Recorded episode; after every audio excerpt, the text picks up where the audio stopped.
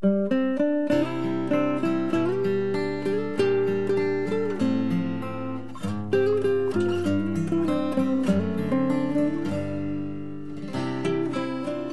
播美善，传播爱，唯有生命能够感动生命。借由人品典范的分享，让声音为生命找到出口。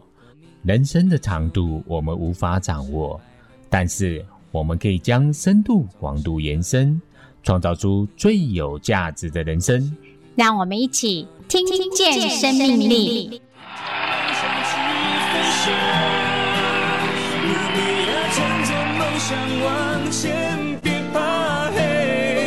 各位听见生命力的听众朋友，大家好，我是徐启逢，我是陈佑珍，感谢听众朋友再次收听《听见生命力》。今天这次大来宾，我们很荣幸的邀请到王曙乔老师来跟听众朋友分享，他在九岁的时候因为意外造成了截肢，父母的鼓励支持与艺术及舞蹈的治疗，帮助他走过多年的心理阴霾，他成为了主持人、独臂舞者、美容师。平面及服装设计师、生命讲师、幸福老师、歌手及画家，他有众多的身份，因此她也有百变女王之称。舒乔老师突破肢体障碍，舞动生命能量，激发人心正向力量，因此呢，荣获了周大观全球热爱生命奖章，还有身心障碍楷模精英奖、弦乐才艺奖等等诸多的肯定哦。他舞出美丽的人生，也鼓励更多人要不畏困难，寻找生命的阳光。接下来，我们就进行今天的单元。谁是大来宾？施比受更有福，能够做助人的人是有福的人。请听人品典范的故事，让我们来欢迎本周的大来宾。谁是大来宾？欢迎鼠小姐，Hello，大家好，我是鼠乔。嘿，鼠小姐好。嗯，鼠小姐，看我们听众朋友来聊聊你从小的一些状况哦。我出生在一个非常单纯的家庭当中啊，我爸爸是四川人，那我妈妈呢是台南人，是啊。那后来呢，就有我哥哥跟我。嗯、那在我九岁的时候呢，我妈妈她本来是一个裁缝师，是。后来因为生活上的一个需要，所以她改行去卖鸡肉，是。有时候呢，放学或者是假日的时候，妈妈就会带我去到那个地方。是。那那一天呢，嗯、那正好是星期天，是我爸爸那个时候是公车司机，嗯，所以我妈妈就哎。欸好吧，你还是跟我一起去卖鸡肉好了。嗯、好，我就跟着去。嗯、那个环境不算陌生，是、嗯，只是没想到那一天怎么客人这么多？对，大家都好忙哦，就把我一个小朋友晾在后面。是啊，我就想说，哎，我也来帮一下好了。是，这时候正好就有一个客人，嗯、他就正好要叫那个猪肉阿姨帮他绞一块猪肉。嗯。然后我就想到说，对哦，以前在菜市场看那个老板娘，她把那个肉块放到那个绞肉机里头去，用手指头拨动一下，然后再用手摇式的方式就把绞肉给完成。我就很单纯的说，我模仿她的动作就好了，嗯、这么的简单。嗯，所以我就问阿姨说，我可不可以帮忙？嗯、阿姨她也很忙，但是她还是回过头应付的跟我说一句说，哦，好啦。结果我就学着他，我就走向靠近那个绞肉机的方向过去，就用我的左手的手指头去拨弄那个洞口里面的肉。嗯、啊，没想到这一拨弄下去，我就哇受不了了，那个叫声真的很恐怖啊！对，那怎么会这样？因为它是电动的绞肉机。对。那没想到那个绞肉机，它的刀片就一直有一个旋转的一个力量，嗯、吸力就把我的左手一直吸，一直拉。嗯、我想要拔也拔不出来。嗯嗯。那这个时候，我妈妈听到那一声尖叫，就第一个箭步就跑过来抱住了我，是，一直哭，一直哭。那那个时候，隔壁的那个牛肉叔叔他才赶快冲过来，嗯，紧紧紧，插刀插刀，拔掉，插刀，对，赶快把它拔掉。拔掉之后，那后来那个刀片停止了之后，我的手才可以拿出来。嗯、拿出来之后呢，我的印象就是我妈妈用她的手掌按住了我的左手的伤口，嗯，止血。对，就一直哭，一直喊我的名字，一直哭，一直喊我的名字。没想到我就这样晕倒了。嗯，因为可能是第一个惊吓过度，第二个失血过多这样子。哇，你想想，当时你只有九岁而已，对，如何承受？那父母真的是心比刀割还痛啊！是啊，看到自己的孩子受伤，如何能够承受啊？对，嗯，当时也做复健，花了一点时间哈。我记得那个时候，社会的一些资源协助的这些辅导的部分，没有像现在这么的发达。我的母亲她会裁缝，所以她就会一直在我的衣服的左边、嗯、腰间那边都会车一个小口袋，嗯，然后就让我的左手可以很方便的放在里面。是，然后他用棉花塞在毛线手套里面。然后里面放一支木头的尺，然后再缝在我的长袖衬衫的前面，自己 DIY 做一只假手。嗯，那个时候我们母女俩还很开心，就觉得说人家都看不出来我手断掉，对不对？嗯。结果跟我哥哥跑出去玩，嗯，在公园旁边跑跑跑跑跑，我又跌倒，跌倒了那个木头尺又折断，又把我的左手又刺伤。哎呀，我那时候就一直哭，一直哭。就因为这样，我妈妈才真的觉得说，我们不能再用自己的方式了，我们该去问问看别人该怎么做。嗯，是，对。那时候就到振兴啊，到振兴那边，对，一个可以复健。还有另外一个就是在义肢的部分给我们做一个协助，这样子。对，嗯、是到了真心去上课啊，一边做复健，一边做义肢，然后又做基础的一些国语、数学功课上面的一个学习。是，然后大概差不多一年的时间，等到义肢做好了，是，我又回到了一般的国民小学上课。嗯，然后当我回到。一般国民小学上课的时候，我才发现原来我那个海盗勾勾手的一只好吸引人，嗯，又跟人家不一样啊。嗯，对，哦，以前的一只是这样简单的一个功能，一个功能这样子。那当然现在兼顾美观呐，对。但是后来也是爸爸给了我们一些鼓励，还送了一个素描画册。您对这个美的方面，这个画作方面，你本来就有天赋哎。我那时候还没受伤的时候，我都会蹲在我们家门口，都会去附近的工地捡到一些砖块边边的屑屑，可以画。我就在地上哦，然后就开始在那边画。哎，我就特别喜欢画那个什么娃娃啊，然后一些头饰啊、发簪啊那些。嗯嗯。哎，我就不知道我是不是因为这样的关系。所以从小就特别喜欢这种梳妆打扮的感觉，艺术方面的美的事物，您都特别感兴趣啊。那我记得我的手一受伤的时候，嗯，我爸爸没有跟我讲什么，但是他就是给了我一本素描的工具书，是。然后呢，他就在那个封面打开，他就写了一行字啊，他就写说：“喜欢画就尽情去学习吧。”是，就这样子。好啊，那个时候。说真的，我不懂什么意思。可是呢，是我就觉得说，哎，对哈。然后还有加上我的舅舅、我的阿姨、学校老师啊，还有一些比较要好的同学都会来看你，给你做一些鼓励。那时候我就真的觉得，对呀，我真的喜欢画画。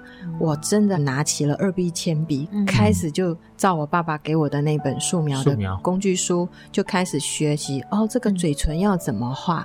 这个眉毛要怎么画？这个眼神要怎么画？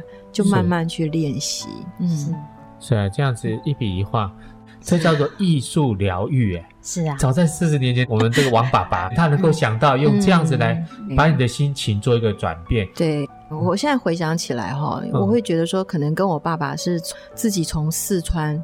一个人出来啊，到了上海啊，又到了福建啊，还是到了哪里，再到了台湾来。嗯、所以我觉得可能是他的这些过程，他也遇到了很多贵人的帮助。是，他也知道说，一个人一定要有一个所谓的专长存在。哦、对，嗯，在书画方面，因为从小爸爸这样子的一个启蒙，然后他自己也有这样的天赋。是后来您就在高中的时候。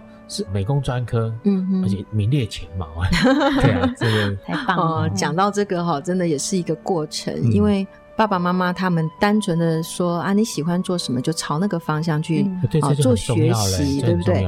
好，那那个时候呢，我只知道说，哎呀，我喜欢画画，我喜欢画画，我只知道这样。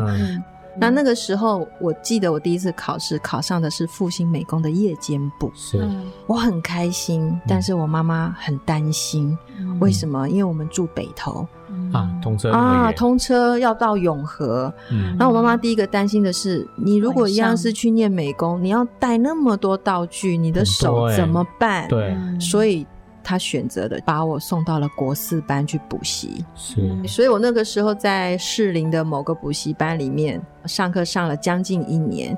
我不想去面对补习班的压力，我知道我爸爸妈妈辛苦的帮我缴这么多学费，对，所以那个心理上面其实是很矛盾又挣扎的。嗯，后来有一个同学就给了我一张卡片，嗯，他就说：“我们大家要加油哦，愿上帝祝福你。”嗯，是，哎，我没想到那张卡片给了我一个很棒的一个支持感觉。嗯，那后来我就考上了这个台北美工科，可是呢，嗯，我又在校门口哭了。为什么呢？我说我搞了一年，花了一年的时间，然后又花了爸妈的的这个钱，我没有进步什么啊，我一样是美工科啊。可是我哥就说不会啦，你毕竟从夜间部跑到了日间部，然后又从那么远的永和又跑到了北投市里，这样子算很好。对。然后后来我才发现，真的我的分数。在那个报名的时候还算是蛮前面的，对啊，啊也因为这样，所以后来我们的老师在指导的上面也对我加了很多不一样的一种教法在里头，对，适合我们的方式，对，那这样我们可以学到更多。嗯，觉得真的一个好的地方，你不用跑那么远啊，那这样反而爸妈也不会这么担心。说的也是啦，真的考量点都不一样啊，对。是，不过在大学的这个部分，跟我们聊一下。我妈后来就是因为我手受伤之后，她就还是回到家里面做一般的裁缝跟定做服。嗯、那心里面的一个念头，嗯、我要跟我妈妈一样从事服装设计。是啊，那也没有再去多做其他的一个准备，就觉得说，对，我就是这样去考试，一定没问题。嗯，结果到了要去考试的时候，老师就说。嗯哎，对不起，我们这个要十只手指头才能够进服装设计系。这为什么这样限制哦？哇，我那时候就想说，哇，怎么会这样？那怎么办？嗯啊、呃，好吧。第一时间我问我妈妈，我妈妈说，那不然就先去打工好了。嗯，所以我就先去工作。嗯，然后第一份工作就是先在茶艺馆打工。是在那边做的事情呢，其实是跟客人之间的一个互动。是。但是这个东西我学一个月差不多学会了，学会了、啊。接下来我还要继续做这些吗？对，你的未来难道是在这里插座？没错，所以我就又回家又问我妈说：“妈妈、嗯，我可不可以不要在这边上班了？”然后我妈就：“好，那你自己再看看。嗯”我就找报纸，哎，就找到了一个工作，就去应征，然后去面试。嗯、然后面试的时候呢，一个男的设计师跟一个女的设计师，他们就跟我说。王小姐，麻烦你用速写的方式，然后把桌上的这个小丑的雕像把它画下来。嗯、我说速写哦，好，咻咻咻咻画好，画好交上去，然后他们就回家等消息，对，等通知。后来接到了电话，录取了，哦耶，是一个正式的工作，嗯、而不是像茶艺馆工读不一样了，对，然后就开始去上班。那个男的设计师他是复兴商工毕业的，嗯嗯，女的设计师是师大美术系毕业的，刚好可以学到很多东西啊。所以我在那个工作当中，我学到了两派画法，对，连调色的概念都是两种不同的概念，对。小姐后来又进入保险业，做一个救人的工作，帮助人家。嗯、对，因为画图画了一段时间之后呢，嗯、面临了贸易商陶瓷纷纷都是出走到大陆去设厂，对，所以我们国内的设计师他的走向也转变，是。转变了之后呢，哎，我跟我的那个女的设计师，我们就自己接案子，嗯、哇，为了赶很多稿子，我就发现，嗯，为什么我的脖子那么酸，嗯、腰酸背痛，职业伤害了。嗯，算是一个长期性的一个动作哦，疲劳，然后没有起来做舒展嘛。嗯、那后来还有一个最重要的一个原因，就是我看到我自己好像跟我妈妈没有两样，就把自己封闭起来，框起来。嗯，我没有跟同学出去逛夜市看电影啊，对对对。然后跟我妈妈聊天，然后我就说啊，你怎么都不跟人家出去，跟阿姨出去？啊，要戴面具，好累哦。啊啊，然后我就想说，奇怪，我妈妈为什么是这样的想法？嗯突然之间，我发现我不要变得跟我妈妈一样。嗯，后来我就告诉我自己，我来试着去转换我自己。对所以那个时候我就想说，好，那我来换不同的一个工作看看。我就想说，好吧，给我自己一个机会，试着要去跟陌生人做接触，嗯让自己的心门打开。所以我就进入了保险业。是是，保险本来就是一个助人的工作，是，可以当人最需要的时候，它就能发挥作用。嗯，感谢听众朋友的收听，休息一下，听个音乐，再进行下半段的单元。光带我们穿越黑暗，伤陪我们经历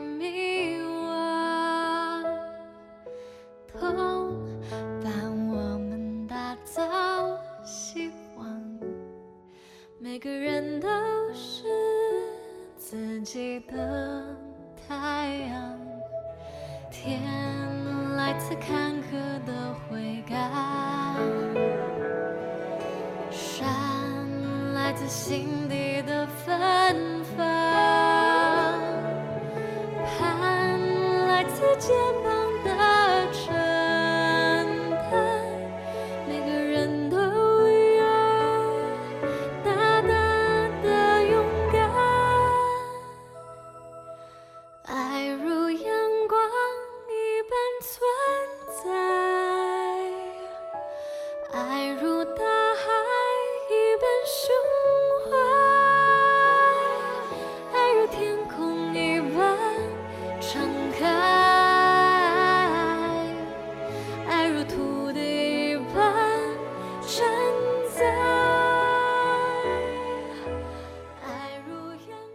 里是大爱网络电台，您现在收听的节目是《听见生命力》，我是节目主持人徐启逢。我是陈幼珍，欢迎您继续收听。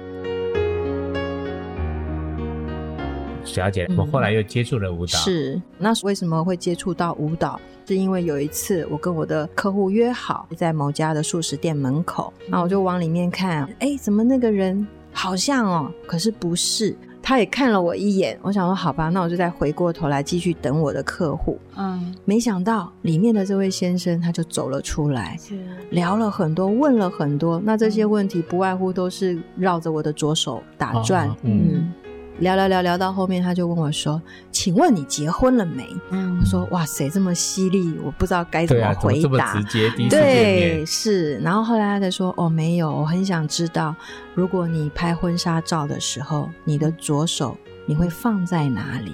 我说：“你这问题，说真的，我从来没想还没想过。对啊，那如果真的有这个人有出现的话，我能够跟他踏上红毯，我就已经很开心了。嗯其他的问题我都没有想那么多。谢谢你提醒我。嗯，然后我就笑很大声，结果没想到他就说：“太棒了，你就是我要找的人。”我说：“小蜜，会跟你结婚吗？” 不会吧？真的假的？没有。后来我才知道，嗯原来他就是截肢协会的创办人、理事长曾一世先生。是是然后他也是国父纪念馆的副馆长。是，他一直在寻寻觅觅有关一些身心障碍朋友可以来从事做心灵辅助的一个工作的人。嗯没想到我就在路边被他捡到，接下来 他给我的一个任务就来了，就是海峡两岸深藏人士的一个交流活动——弦乐之美第一届的活动。是是。他就积极的推荐我去担任这个主持人的部分。是，那我把这个消息告诉我的爸爸妈妈嗯。啊，然后呢，我的爸爸妈妈就一直告诉我，这是个机会，是啊，好。赶快去参与。嗯。你从不会到会都要慢慢学，嗯。没关系，这样子。啊。那个时候我结婚了，我先生就静静的在旁边，我要干嘛他就帮忙。嗯。然后一直到第一届，哇，真的是卸完妆之后回到我的家，我躺在床上是全身发抖。嗯后来我才慢慢看这到底怎么回事，嗯原来那叫做挑战成功，嗯挑战自己心里面总算跨越出去的那个感觉。嗯然后我才回想着，对啊，我从小就很想跳舞，也很向往舞台，但是。看着我的左手少了这样子的一个左手掌，谁会要用这样子的人来当一个演艺人员？嗯、所以几乎这个梦是不可能的。嗯、可是没想到今天虽然说表现不是很好，但是也是一个好的开始。是，嗯。嗯就这样，总有机会啊！对，成功的第一步啦。是，然后再来就是截肢协会里面很多伙伴跟我一样没有手没有脚，我才发现原来我不孤单。对，我一直都以为只有我是这样辛苦的，后来发现不是这样的。那在他们的身上，我看到了，其实我们应该要看到我们所拥有的，而不是看到我们所没有的。嗯。再来就是第二届就是舞蹈了，嗯。就这样开始，从大概十几个人跳的团队的团体舞开始进行，然后跳了一段时间之后呢，老师发现我跟单脚女孩木青两个人还蛮有默契的，所以又指导我们两个跳双人舞，嗯、然后再来呢，又要再进行每一年每一届不同表演过程的时候，嗯、啊，我怀孕了，嗯，可是呢，那次没有成功。因为我还是一样去拜访我的保险客户，嗯、没想到我拜访了三家回来，我得了水痘。哇！医生是说我们减少这个不必要的风险，所以就决定把它做一个减胎的动作。然后没想到我做完了手术之后呢，我发现我得了忧郁症。嗯，对啊，孩子没了。我那个时候心里面的感想是，我怎么没有把我的这个小生命照顾好，啊、保护好，嗯、然后没想到我先生只跟我讲几句话，我就发现你问题都针对我，所以那个时候家里的气氛非常非常的差，他都不想回家，嗯、就尽量避免跟我正面冲突。后来没想到我看电视看着看着就看到说，这个十大重症当中有八项我好像都有，诶，那个是什么病？嗯、就是忧郁症。忧郁症，对。然后呢，我看了之后。我心里面的感触，我要靠我自己去转移一个焦点，嗯、所以那个时候我就选择了我不上班，我跟我的先生请假，嗯，然后我去报考实践大学的进修部，就在那边上了色彩学、嗯、服装画，还有其他跟这个服装相关的一个课程。是啊，没想到上课上到一半，教授发现我，你根本不用来上课，你都会，都会。然后我心想。我不太可能在你面前告诉你我发生了什么事情啊。嗯、对，就后来我们教授就把我派到蒙甲服饰商圈那边有一个活动，去做幕后的一个协助。是，我就在那里遇到了一个非常棒的秀导、模特儿走秀的老师，嗯、然后也在那边做了很多幕后的制作，啊、嗯，要给模特儿穿的衣服啦，这一些打杂这些。嗯、可是你知道学到了多少事情？都是你想象不到的，因为我那个实战经验，对，是实战经验。嗯，也在那个同时，我也去考了美容师执照。嗯，是因为我发现每个团员需要化妆，每个人的脸都有它的独特性，对，所以我就告诉我自己，我要去做一个更深入的学习，所以去考这个美容师执照。那其实那天考完之后，我又赶场赶回蒙甲服饰商圈，因为当天晚上有一场服装秀。我又回去走秀，是，是这两件事情，其实给了我很大很大的一个感受，就是其实只要你觉得你想要做的事情，嗯、你不要去思索这样到底对跟不对，因为你从当中去做，你就会知道，在你拥有很大的得失心的时候，他越不给你答案，嗯、然后你就是很有自信心的一直往前走的时候，你就会发现答案其实就在当中，是。原来。忧郁症是要这样子的去把它、哦、自我疗愈的，对，嗯、你可以像洋葱一样一层一层一层把它剥开，你不可能一下子我要让它马上变好，那是不可能的，嗯、因为过程当中的痛苦只有我们自己知道，嗯、那也只有自己知道说你要如何的离苦得乐，是然后慢慢的去调整自己的一个脚步跟思维。是苏佳老师今天跟我们大家分享了他的成长的过程，嗯、他遇到了种种的，我想一般人可能都没有办法再往下走了。可是他是这么勇敢的来面对、嗯、生命的经典、智慧的启发，静心思考人生方向。那我们一起来听你说静思语，听苏佳老师跟大家分享一句静思语：知足天地宽。在花莲写静思语的老师送给了我这张书签，提醒我看到我所拥有的，而不是一直回头去看以前我所没有的。少了五只手指头，还有躲在口袋岁月里的那些岁月。其实，当我慢慢的体会这句话，我才可以感受到，我拥有的比别人都还要多。在知足的状态之下，我的天和地是如此的辽阔，那样的海阔天空，自由自在。知足天地宽，凡事知足，就会海阔天空，少烦恼。没错。在人间生活，若能满足，就会海阔天空，然后生命充满意义。满足的人呢，才会去付出，才会去帮助别人。是的，学佛就是要学满足的心，能满足就能够知福，知福才会去造福。嗯，这都是一个观念而已。心念转为凡事知足，人生就会非常美好而有价值哦。感谢水瑶姐，谢谢谢谢。那我们跟听众朋友说拜拜呢，拜拜拜拜。行万里路，犹读万卷书，读万卷书不如读一本人品典范、人生阅历的好书。感谢听众朋友的收听，听完音乐后，我们就要说拜拜喽，请记得再次收听《听见生命力》，拜拜。拜拜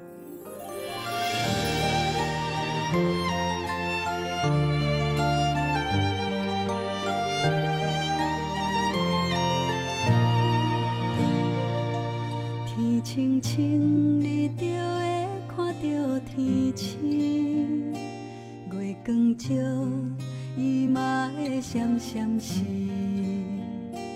一个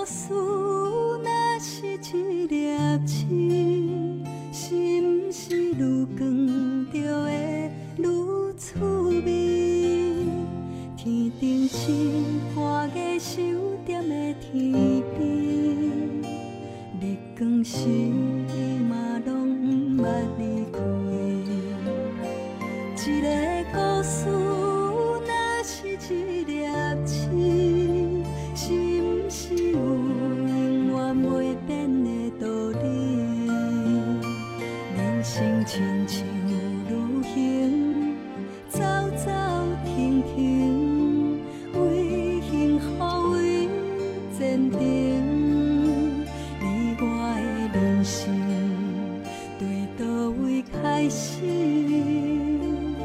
什么时阵才会停？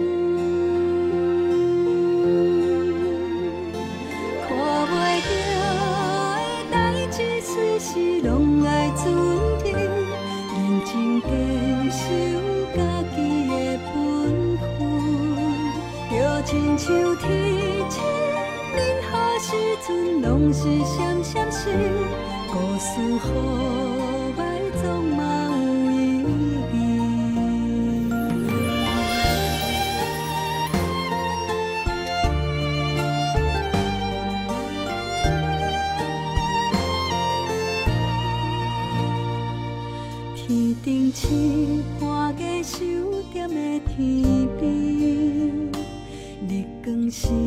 有情。